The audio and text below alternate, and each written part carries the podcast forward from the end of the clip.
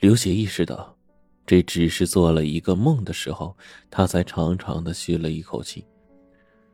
抬手摸了摸额头，额头上已经渗出了许多的汗。他刚擦了一把汗，整个人的身子就僵住了。他看到阿缺了，阿缺真的站在他的床前，蓝幽幽的眼睛盯着他，不声不响的。这是梦，还是现实呢？刘杰彻底慌了神了，他将门关得严严的。猫是怎么进来的？难道他真的不是一只普通的猫，是猫骨？曾姨让他复仇来了。刘杰吓得一咕噜就坐了起来。如果是一只普通的猫，在一个陌生的环境里，一个人突然翻身从床上坐起来，一定会受到惊吓，当即逃走。但是阿缺没有。他反而受了刺激，兴奋起来，呼的一下呲出了牙，双眼紧紧的盯着刘杰，最后伸出了前腿，慢慢的往床前走过来，完全不像一只猫，而是像一只准备捕食的豹子。他一步一步的逼近，身子弓着，腿谨慎的往前迈着，呲牙虽然细，但是却很尖利。在刘杰的眼里，他已经不是一只猫了。刘杰心里冒出了生生的恐惧来。看这架势，阿缺很快就要扑上来，他只能顺势抓起枕头护住自己的脖子，和他对峙。一人一猫，箭在弦上。但就在这个时候，房门被人咚咚咚的敲响了。保姆王婶在门外说：“先生，太太中午回不回家吃饭呢？”房门突然咚咚的一响，对峙的局面就被打破了。那只猫被身后突然的敲门声给惊吓了，所有凶神恶煞的模样突然消失不见，一下子窜上了窗台，跑了出去。原来呀，它是从没关严的窗户里面钻进来的。其实当初刘杰从曾姨那里得到了五百万，他是准备收手的，没有想再物色目标了。五百万。足以让他过上不错的日子了，但是赵真平却主动撞进了他的眼球。那天，刘杰在家看一个鉴宝的电视节目，赵真平出现在屏幕上。这个又矮又胖的中年女人呢，拿着一个五彩缤纷的瓷瓶，请专家帮忙鉴定。她介绍说，自己刚刚死了老公，她老公收藏了一大堆瓶瓶罐罐的东西，她不知道该怎么处理。扔了吧，怕它值钱；不扔吧，搁在家里实在是占地方。刘杰当时只觉得这个女人太蠢了，老公毕生收藏的东西，她居然打算扔掉。专家鉴定的结果吓了他一跳，那只毫不起眼的瓶子居然价值一千多万。本以为自己已经跻身富人阶层，哪知道弄来的五百万居然买不下来人家半个破瓶子，和人家一比。自己还是穷人呢。这女人说她家里还有一大堆这种瓶瓶罐罐的东西，那得值多少钱呢？很明显，这是一个蠢女人，好骗。自己啊，得再干一票了。刘杰给电视台打电话说呢，想要赵真平的那个瓶子，然后呢，希望节目组啊提供他的地址。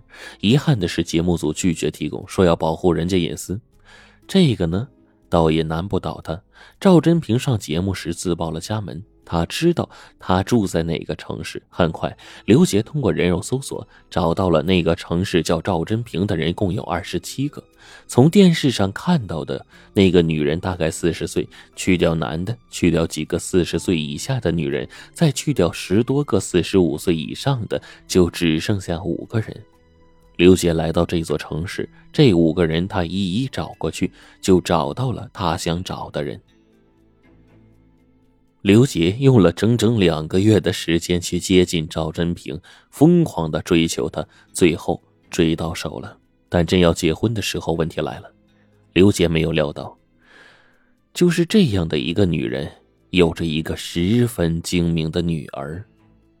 赵真平的女儿呢，叫风铃。读高中的时候就去美国留学了，听妈妈说要再有结婚了，就回来了。找刘杰谈话的时候，毫不客气的说：“我觉得你就是图我妈的钱。你说你爱她，谁信呢？刘杰做出一副受侮辱的样子，拉着风铃去银行。他将自己的银行卡插进了柜员机，查询余额，让风铃看。他说：“你看，我这张卡里多少钱？五百万。你说我缺钱吗？你要这样侮辱人？”风铃愣住了，只得向他道歉：“对不起，我误会你了。”刘杰很得意啊，看来啊，他已经轻松的把这小女孩给搞定了。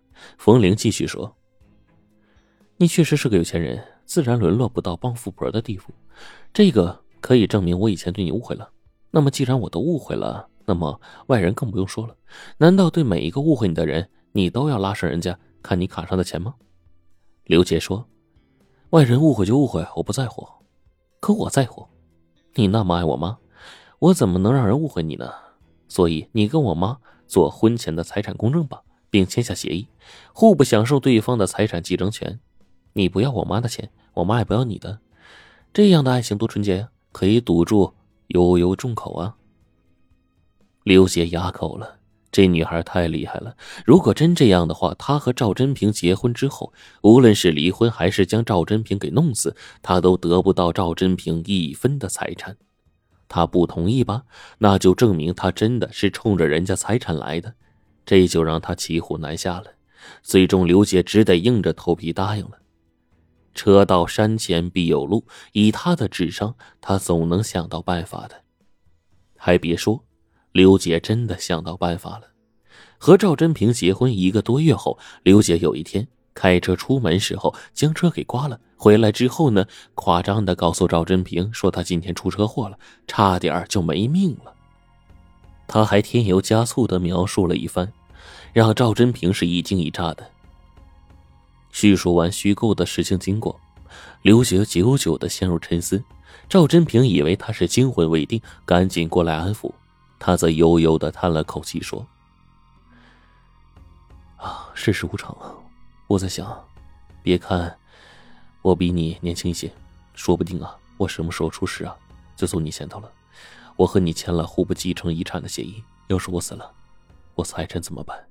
你不能继承，那不便宜我那混账哥哥了吗？我哥对我可不得很，我的财产怎么能便宜了他呢？不行，我死了你不能继承我的财产，那么我馈赠总可以吧？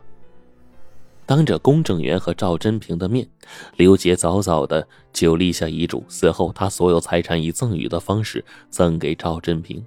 赵真平是感动的泪水连连呢，一激动也接过笔来写下遗嘱。他和刘杰结婚的时候已经立下了协议，互不继承遗产。鉴于刘杰对他无私的爱，他决定死后也要以赠与的方式将自己的那些古董全部赠与刘杰。写完遗嘱。赵真平还抱着刘杰哭，说：“如果是说，你死后将所有的财产赠与我，这会让我感到羞愧。你对我的爱是全部的，而我做不到全部。还有女儿，我觉得我欠了你。”刘杰从来没有指望他全部财产，哪怕是那些古董就够了。他请人估过价，赵真平家珍藏的古董价值好几千万。刘杰是个高明的人，冯玲断了他的后路，他以退为进，又将后路给续上了。有了遗嘱，赵真平现在呀，可以死了。